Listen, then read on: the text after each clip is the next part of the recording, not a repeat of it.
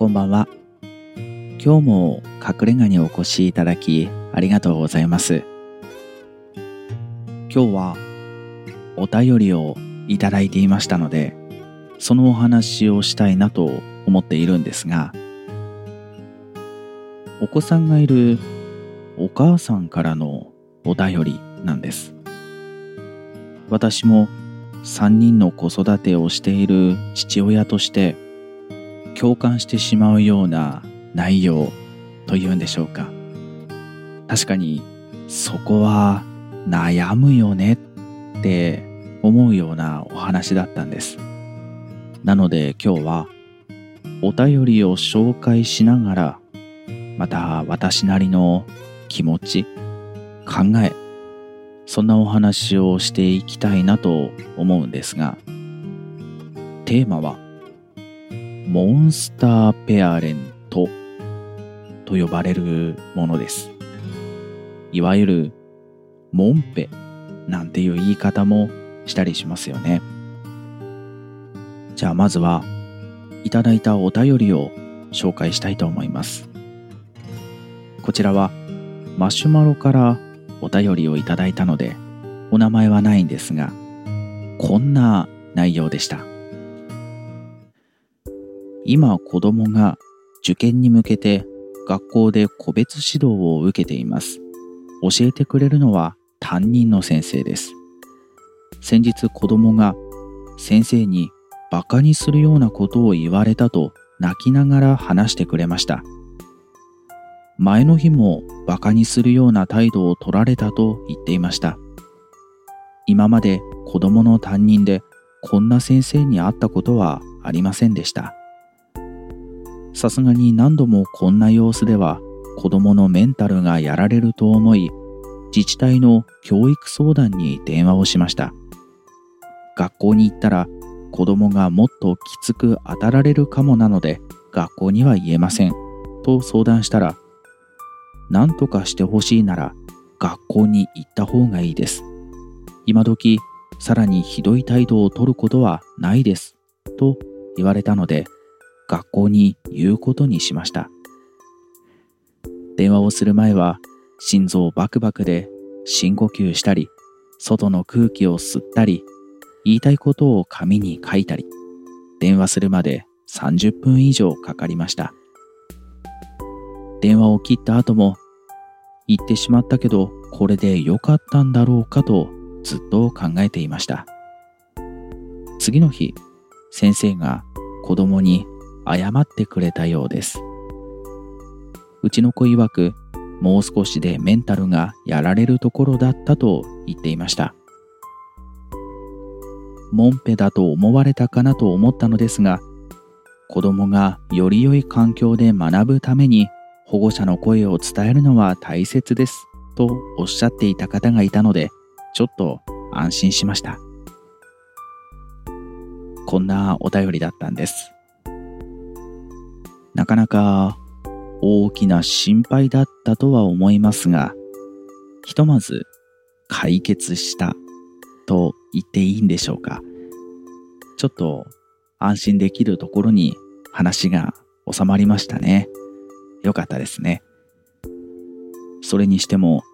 すごくいい親子関係だなーって思ってしまいました。学校で嫌なことがあっても、なかなか親に言えない。そんなことあるんじゃないかなって思うんですが、どうでしょう？私は言えませんでした。自分が同じ立場だったら親に相談できるかな？いや、できないな。本人の気持ち次第というところもあるんでしょうが、しっかりと親子関係が築けているから言えたことなのかもしれません。さて、モンスターペアレント。今日はそれが一つキーワードになるかなって思うんですが、モンスターペアレントというのは、自分の子供が通っている学校、保育園、そういったところや担任の先生に対して不当な要求だったり、ある意味でクレームのような、そんなことをたくさん言う人と言えばいいんでしょうか。理不尽なお願いをするような、そんな親のことをモンスターペアレントなんて言ったりしますよね。このモンスターペアレントの線引き。それって結構難しいラインだったりするのかなって思ったりもするんですが、このお便りをいただいた方、この方も自分は学校に意見をして、先生に意見をして、モンスターペアレントだって思われてしまうんじゃないかっていう心配を最初していましたよね。それでしたら、私は大丈夫だと思います。私の偏見かもしれませんが、モンスターペアレントの人は、その自覚がないと思います。ですから、これを言ったら、モンスターペアレントになってしまうかもしれない。そういうふうに思われてしまうかもしれないっていう心配を持っている時点で、きっとモンスターペアレントにはなりにくい、そんな印象が私にはありますね。ですから大丈夫だと思います。それにしても、モンスターペアレントの線引き、すごく難しいですよね。私の一番上の子は小学校、下の二人は保育園、それぞれに通っています。私の中での一つの考え方なんですが、あくまでも学校や保育園に行っている時間、その時間は自分が関与すべきではないと思っているんですね。例えば、学校で何かトラブルがあった。その時は学校に任せます。保育園で何かトラブルがあった。それは保育園に任せます。友達同士の喧嘩なのか、何か良くないことをしてしまったのか。もちろん場合によっては親の私が責任を取らないといけないことというのもあるかもしれません。ですが、学校は学校で、そこのルール、環境があるわけですから、そこで起こったトラブルは、やはりそこで解決できるのが一番いいと思うんですよね。その環境で物事を自分の力で解決するということとか自分が悪いことをしてしまったなって思うのであれば反省をしてきちんと謝るなのかそういうことって家庭ではなかなかできなかったりしますよね。学校や保育園っていう自分と気が合う人もいれば合わない人もいる。仲良くできる人もいれば、仲良くできない人もいる。そんな中で起こるトラブルっていうのは、解決するための力を学校や保育園で身につけるっていうことが大事なんじゃないかなって基本的には思っています。そんな中でも、それは先生、おかしい。学校のやり方、おかしい。そう感じてしまうこともあったりしますよね。そういう時は、きちんと言った方がいいでしょう。私もなかなか人に意見するとか、文句を言うとか、そういうことがすごく苦手なので、このお便りをいただいた方も、いざ電話をしようってなった時に、30分も時間がかかってしまった。その気持ちは痛いほどわかります。私もそれぐらいは時間がかかるかなって思ってしまったんですが、それでも言うべきことはしっかりと言う。子供だけではどうしようもない。むしろこれは大人の問題だ。そのように感じたのであれば話をすることが大事だと思います。その線引きが難しいんですけどね。でも一つ線引きをするのであれば、自分の子供や親自身、その人たちだけがいい思いをするのか、そうじゃないのか、そのあたりが線を引くための一つの考え方になるかもしれませんね。それにしても、先生も大変ですよね。このお便りをいただいた方のエピソードから想像すると、一方的に先生から子供に対して悪口のようなことを言っていた。これは先生大変ですねって擁護できませんが、先生も先生で悩んでることもあるんでしょうし、大変なこともあるんだろうなっていうことを考えてしまったりすることもあるんです。私の2番目と3番目の子供は保育園に通っているんです。保育園ではちょっとした怪我をすることなんて日常茶飯事だったりするんですよね。この間、子供たちを保育園にお迎えに行った時に先生にこんな話をされたんです。指にできてしまったささくれ。それをちょっと剥いてしまって血が出てきたので絆創膏を巻いておきました。すみませんって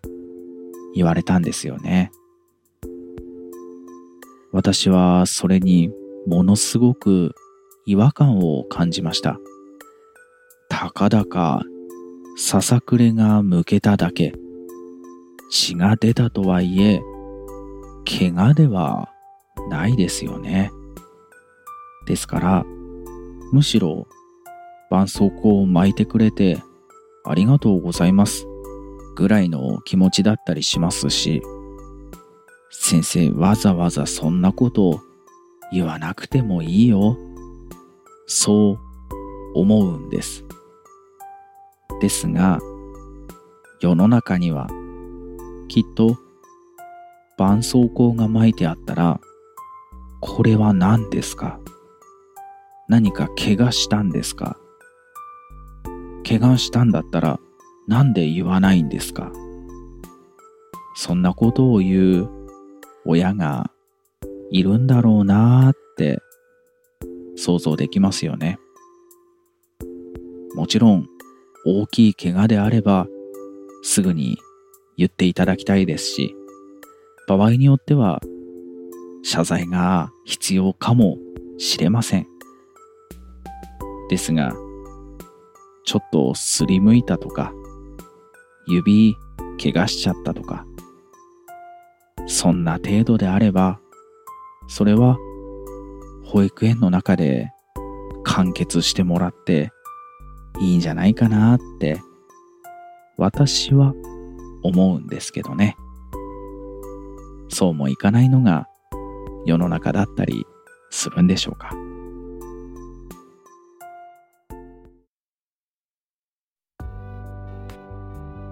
今日はいただいたお便りの中からモンスターペアレントそれについての私なりの考えそんなお話をしましたがなかなか難しいですね。言いたくなる気持ちがわからないでもないって感じてしまうのもあったりするのでそれを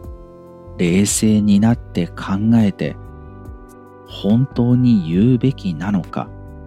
まずは一旦どういう状況なのか話を聞いてみた方がいいのかって考えてみるのが大事だったりするんでしょうね。あくまでも感情的にはならない。自分の子供のこととなれば感情的になってしまうのも私もよくわかりますがだからこそ冷静に考える。そういうことが大事だったりするんでしょうね難しいですね今日も隠れ家にお越しいただきありがとうございましたまた誰かのエピソードに触れたくなった時とか、あなたがお話ししたいことがある時は、ぜひお立ち寄りください。それでは、おやすみなさい。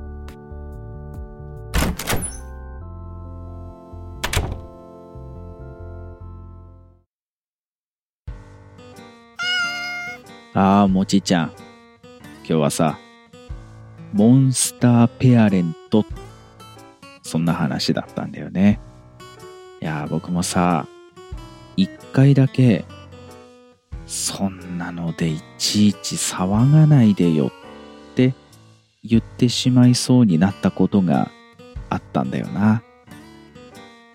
長男がね、小学校1年生の時、今、小学校ではさ、タブレットが渡されるんだよ。学校の授業で使ったりするやつそれを家に持って帰ってきて自宅学習に使ったりっていうこともあったりするんだけど長男がさその iPad をいたずらしてパスコードを変えちゃったのねそして変えてしまったパスコードがわからなくなってしまったのねその時に僕はやりやがったなって思ったぐらいだったの。だって初期化すればいいだけだからさ。だから自分でやってしまったんだからそれは学校に持って行って自分で先生に話をして必要であれば謝ってきな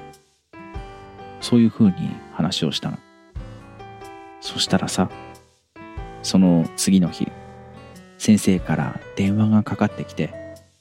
今まで学校で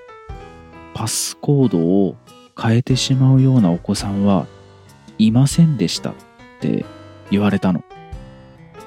その時にさ、えー、って驚いたよね。だって、小学校1年生だよ。いろいろいたずらしたくなるお年頃じゃん。だから、パスコード触って変えちゃうみたいな子って、それなりにいるのかなーって思ったんだけど、今まで誰一人いないって言われたの。でさ、お父さん、どうやって変えたんですかって逆に聞かれたりしてね。いやいやいやいやいや、いろいろ触ってたら変えるところ出てくるでしょう。それを子供が触っちゃったんじゃないですかねって言ったんだよね。なんかすごい大事のように話をされてさ。かだかタブレットのパスコードよ。リセットすればいいじゃないの。初期化したらいいじゃないの。いろいろアプリ入ってたけどさ、アカウントあるんだから、入れたら復元されるでしょうよ。そんな風に僕思っちゃったんだけどさ。まあ黙って聞いてたよね。先生にはさ、学校のものだから、あんまりいたずらしすぎないように、家庭でも指導をお願いしますって言われたのよ。いや、知らんよ、そんなの。見てないところで触ることだってあるでしょうし、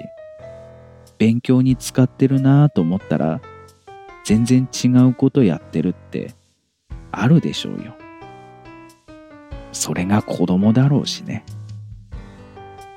そんな風に思ったんだけどさ、言わなかった。その後はね、息子を褒めたよ。誰もこれ変えたことなかったってよ。すごいじゃん。誰もできないってよ。ってめちゃくちゃ褒めてやった。そういうところいたずらしてさ、やっちゃダメなんだなとか、ここ触るとこうなっちゃうんだなって覚えるのが大事だと思うんだよね。電子機器とかはなおさらそうだと思う。そういう経験がないとさ、なんか機械苦手っていう子になっちゃうような気がするからね。どんどんやって、どんどん失敗した方がいいよって僕は思うからさ、めちゃくちゃ褒めてやったよ。でもめんどくさいからもうやらないでねっていう話をしたぐらい。なんか、モンスターペアレントの話をしててさ、思い出しちゃったね。多分そこで僕が文句を言ったりしたら、あそこの親はやばいって思われたりしたのかもしれないよね。難しい。うん。じゃあ、もちちゃん、今日も帰ろっか。